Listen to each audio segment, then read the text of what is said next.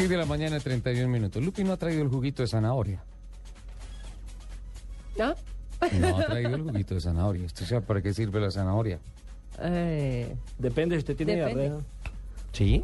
No, ah, no, pero, no, no, el juguito y comida, no, no, no. zanahoria No me, le quite, no me le quite las actividades a las tuzas. Y, me dice, y me dice Richie, y me dice Richie que sí. No, pues para la Eh, visión. Eh, y para broncearse. Para broncearse. coger súper lindo el color a la piel. Uno, uno. ¿Cómo sí, es que hacen? La, la licúan y le echan panela, Pero también comerla.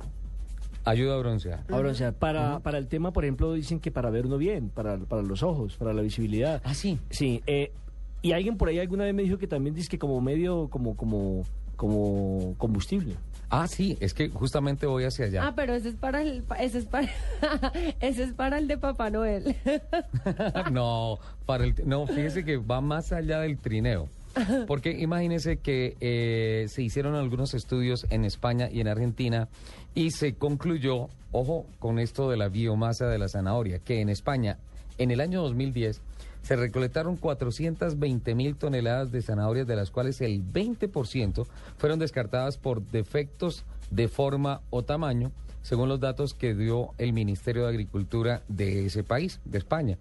Este calificado como gran desperdicio eh, fue atendido por un equipo de científicos de la UNED y se pusieron en contacto con la Universidad Nacional del Litoral en Argentina para reiterarse un, perdón, para enfocar e impulsar un proyecto que em- buscara darle una aplicación a esas a, a- esa cantidad de zanahorias que salían del mercado comestible por los defectos, como se decía, de forma o de tamaño. Pues bien, de ahí salió como conclusión que por su gran cantidad de mm, líquido, la zanahoria, pues eh, podía ser una eh, materia prima importante para la producción de combustible y en adelante se empezó a desarrollar un proceso de fermentación alcohólica para hacer combustible bioetanol eh, a raíz de la o partiendo de la zanahoria.